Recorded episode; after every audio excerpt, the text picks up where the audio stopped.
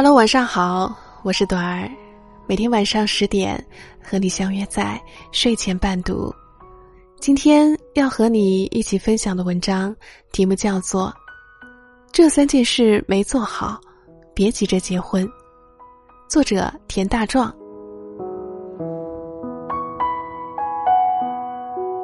后台有读者问：我和男朋友谈了七年，买房的时候，男朋友决定。房产证上不写我的名字，我是不要彩礼的，我是打算一起还房子的贷款，家电也是我家负责买。最后我选择分手，我也不知道我的做法对不对，心真的好痛。看到这个问题，满是心疼，因为我深知，一个女人用七年。等一个男人的决心，也知道那实实在在的心碎声，是他最后的挣扎。我小心的回他：首先，请确认为什么你男朋友不愿意写你的名字；其次，这是他的意思，还是他家人的意思？如果房子是他父母买的，不写你的名字是他们一家人的意思。那我建议你就不要在这套房子上掺和了。该要的彩礼按照习俗正常要，婚后的贷款由买房子的人去处理。你想要房子的话，靠自己的力量买，买不了大的就买个小的也不错。既然这个家需要清清楚楚的计算，那你也要摆正自己的姿态和位置。如果房子是你男朋友自己出钱买的，不写名字是他们一家人的意思，那我觉得你的决定是对的。如果他做不到，从此以后你的和我的都是我们的，那他还不懂你有多珍贵，也不配拥有你。如果不写你的名字是他父母的决定，请你们俩认真对话后，由他去跟他父母沟通。去解决一个家庭的男人，如果不能很好处理婆媳之间的问题，那他就是无能，你以后的生活也不会很幸福。如果他不是那个最好的人，你又为什么要嫁给他呢？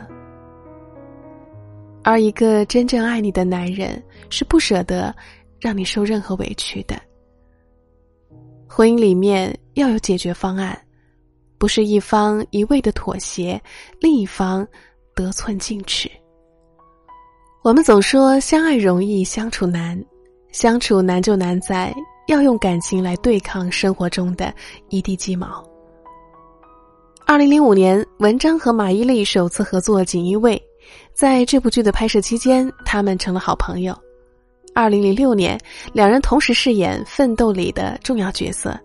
也是这部剧使两人从朋友变为恋人。这段相差八岁的姐弟恋起初并不为外界看好，直到二零零八年，他们终于修成正果。同年九月，他们有了第一个女儿艾玛，马是马伊琍的马。一直到二零一四年，马伊琍怀二胎期间，文章被曝出轨。二零一四年三月三十一日，文章微博承认并发布道歉声明，称所有的一切都是咎由自取。盘点文章马伊琍的婚恋史，其中不乏甜蜜。在媒体前，文章总是一副幸福小男人的姿态，称自己这辈子做过最牛的事就是娶了马伊琍。曾经的好男人人设，在出轨之后，全部变为打脸的利器。网友大呼：“再也不相信爱情了。”试想一下，自己怀孕期间，老公出轨，娱乐圈小花是个女人都咽不下这口气。吃瓜群众们一致看向马伊琍，希望她带着两个女儿远离渣男，而马伊琍却选择了妥协和原谅。在社交网络上回复：“恋爱虽易，婚姻不易，且行且珍惜。”马伊琍的妥协和忍让，并不能说是软弱，或者说，是不是软弱是取决于对方给给他什么样的反馈。好在文章并没有让他失望，他用自己的妥协换回了一个更成熟的父亲、更合格的丈夫、更专业的演员和一个新晋导演。刚刚落下的第三十一届金鸡奖，文章凭借首次执导的电影《路遥知马力》斩获导演处女作奖。当晚，文章情绪激动，几度落泪，感谢了很多人，感谢百花金鸡，感谢剧组，感谢家人，感谢马伊琍。文章一直是我认为八零后男演员中为数不多的演技生动且有爆发力，并可塑性极高的男演员。如果他能把精力放在挑选好的剧本、饰演好的角色上，以及艺术创作上，各大颁奖里的影帝都应该有他的位置。就让我们静静等待，看这是不是一个浪子回头金不换的故事。无论如何，马伊琍用自己的宽容和忍让，给了一个男人重新来过的机会。好的爱情是互相成就，而不是。置之死地而后生。爱情可以没有祝福和认可，但婚姻一定要有。如果说爱情是两个人的事，那婚姻就一定是两个家庭的事。上大学时，我们院系有一对情侣，堪称郎才女貌，整个四年随处可见他们腻歪的身影。毕业后开始谈婚论嫁的两个人，却遭到了男方妈妈的强烈反对。男孩是省会城市的小康之家，而女孩只是小县城里普通家庭出身的孩子。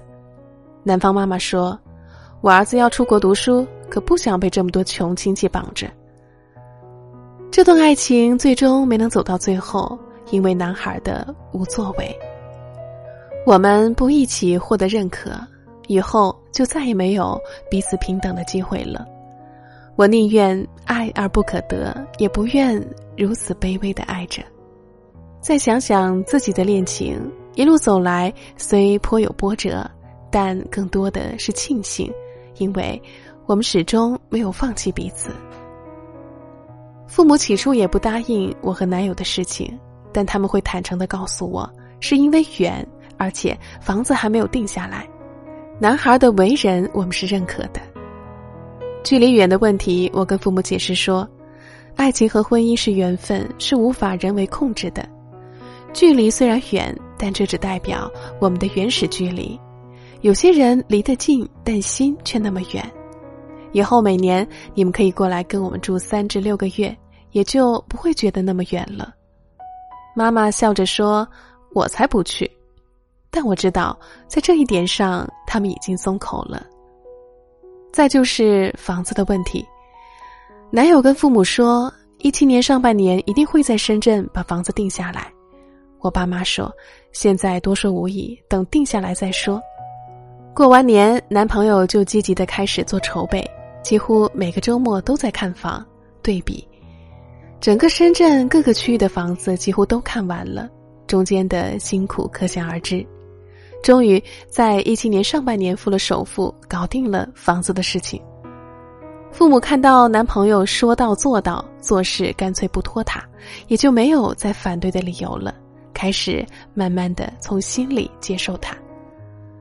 有了他们的认可，我们才能爱得心安理得。如果在一开始就友情饮水饱，不把感情落地到理性的决定中去，而是选择不管不顾的进入婚姻，首先，你会伤害最爱你的人。这个世界上，只有父母会无条件爱你。为爱背离父母，从来不是浪漫，而是一场终究会遗憾的赌博。其次，你的内心不会得到安宁。如果一方付出很大的代价才能使这段感情维持下去，那他会不自觉的认为对方亏欠他的。本来简单的吵架，最后会以。我为了你和我全家人反目，你居然这样对我，而结束。这种怨妇式的沟通方式，只会让感情越来越脆弱。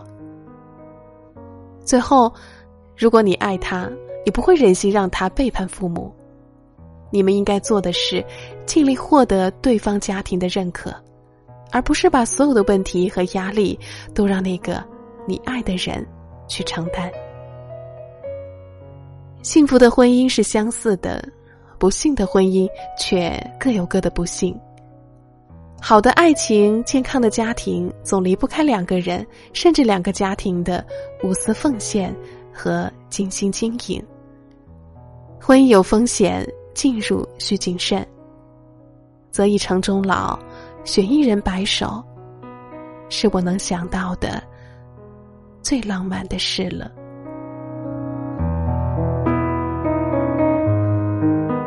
好了，今天的分享就到这里了。如果你喜欢这篇文章和朵儿的朗读，别忘了在文末点个赞。最后，朵儿祝大家晚安，好梦。下期节目我们不见不散。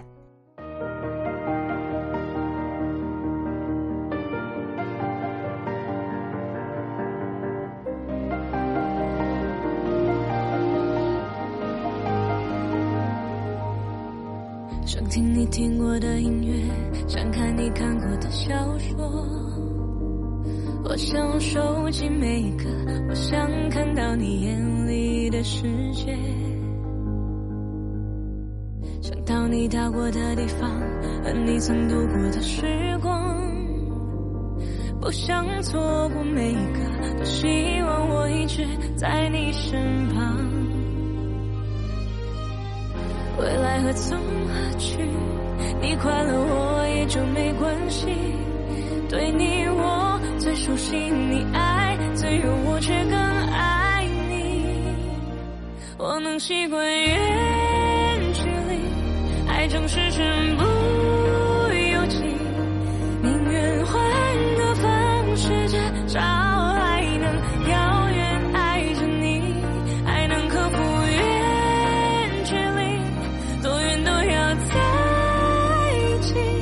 你